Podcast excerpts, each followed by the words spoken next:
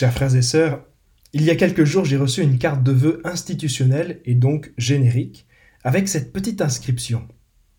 Saurons-nous le recevoir? Elle était agrémentée d'une image de la crèche. Et ça m'a énervé. C'est le genre de phrase à l'emporte-pièce sur un petit fond de moralisation avec rien de concret à l'appui. Et puis en fait, ça m'a quand même travaillé. Parce que mine de rien, à quelques jours de Noël, les textes bibliques offerts par la liturgie nous renvoient cette question. Saurons-nous le recevoir? Noël, c'est la grâce de Dieu qui rejoint l'humanité, l'humanité de chacun. Alors cette semaine, plutôt que de chercher l'action volontariste d'aller à la rencontre de Dieu, on peut chercher à accueillir la grâce qu'il offre. Pour une fois, on peut se mettre dans une attitude réceptive. C'est le début de l'hymne Rorate Celli du temps de l'Avent. Cieux, faites tomber la rosée, que le juste vienne dénuer comme la pluie. C'est cette attitude spirituelle qui marque une grande différence architecturale entre les églises occidentales et orientales. En Occident, nos clochers sont pointus, ce sont des flèches qui s'élèvent vers le ciel. C'est une manière de montrer la direction de notre prière, de symboliser notre effort d'élévation. En Orient, ce sont plutôt des bulbes, comme des gouttes d'eau. Cette forme symbolise la grâce de Dieu qui descend du ciel et nous abreuve. C'est la mise en œuvre concrète du Rorate Celli. Je vous propose donc trois points pour contempler la grâce de Dieu. Premièrement, Dieu avec nous. C'est à la fois la grande quête et la grande promesse de l'Ancien Testament. Dans le Jardin d'Éden, avant le péché originel, Dieu est présent avec Adam et Ève. Puis avec Moïse, Dieu se rend présent sur la montagne. Il déploie sa présence avec les tables de la loi. Et si vous vous souvenez, les Hébreux gagnent les batailles quand ils, quand ils apportent les tables avec eux. Le jour où ils se les font dérober, ils perdent. Ensuite, la présence de Dieu est dans le Saint des Saints, dans la partie du temple qui recueille les tables de la loi. Et voici que Jésus montre que le temple véritable, c'est lui-même. Dieu se rend présent corporellement dans la personne de Jésus. C'est la réalisation de la prophétie d'Isaïe. Voici que la Vierge est enceinte, elle enfantera un fils qu'elle appellera Emmanuel, c'est-à-dire Dieu avec nous. Ce moment fatidique qu'on attend avec impatience le soir du 24, ce moment où on place le petit Jésus dans la crèche, c'est très fort de sens. C'est toute la réalisation de la promesse de Dieu, la réalisation de l'attente d'Israël. C'est l'Emmanuel, Dieu avec nous. Dieu avec nous. Deuxièmement, le Seigneur sauve.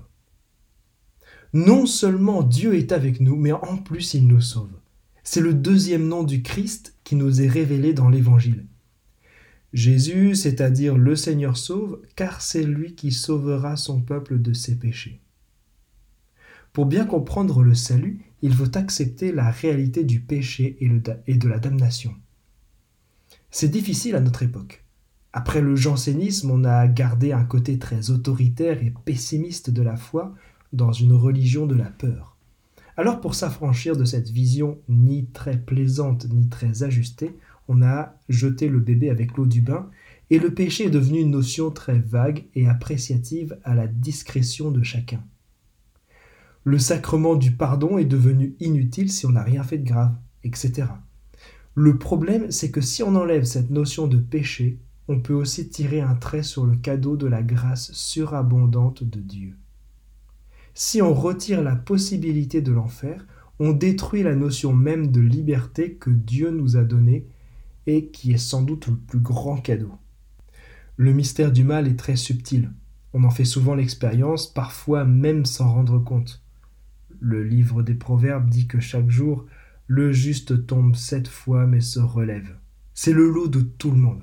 Si on accepte le fait d'être pécheur, on peut attendre joyeusement celui qui va nous sauver de cette blessure.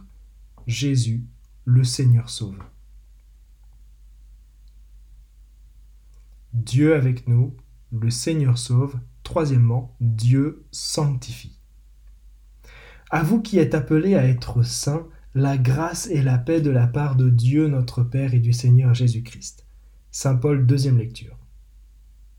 On est tous appelés à être des saints. C'est magnifique. Dieu veut faire de nous des saints. C'est ce qui marque la différence entre ce qui est sacré et ce qui est saint. Le sacré, c'est l'action de l'homme pour faire place à Dieu dans le monde créé. Par exemple, le calice et la patène qui servent à recueillir le vin et les hosties sont sacrés.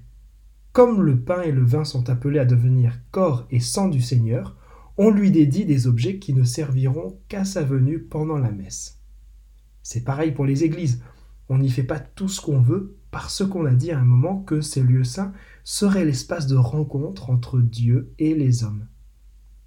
En revanche, ce qui est saint l'est par l'action de Dieu lui-même, parce que toute sainteté vient de Dieu qui lui-même est saint. Une personne est sainte parce que Dieu la sanctifie. Il lui fait partager sa propre sainteté. On parle aussi de la terre sainte parce que c'est Dieu lui-même qui y est venu. Les sacrements sont saints parce que c'est Jésus qui les a institués. Dieu veut pour nous la sainteté. Saurons-nous la recevoir Dieu avec nous, le Seigneur sauve, Dieu sanctifie. Conclusion. Cet évangile que Dieu avait promis d'avance par ses prophètes dans les saintes écritures. Toujours Saint Paul. Quand Dieu fait une promesse, il s'y tient. Et cette promesse de Dieu, qui vient sanctifier l'humanité par la personne de Jésus Emmanuel, Dieu avec nous, le Seigneur sauve, elle va s'accomplir dans une semaine. Saurons-nous l'accueillir? Saurons-nous accueillir cette bonne nouvelle? Place maintenant à la contemplation, la crèche n'est pas faite que pour les enfants. C'est une invitation à la prière et à la contemplation. C'est une invitation à l'introspection. Je vous propose que cette semaine, on prenne du temps pour prier devant, que ce soit un effort paroissial pour ensemble désirer plus profondément la venue du Seigneur. Amen.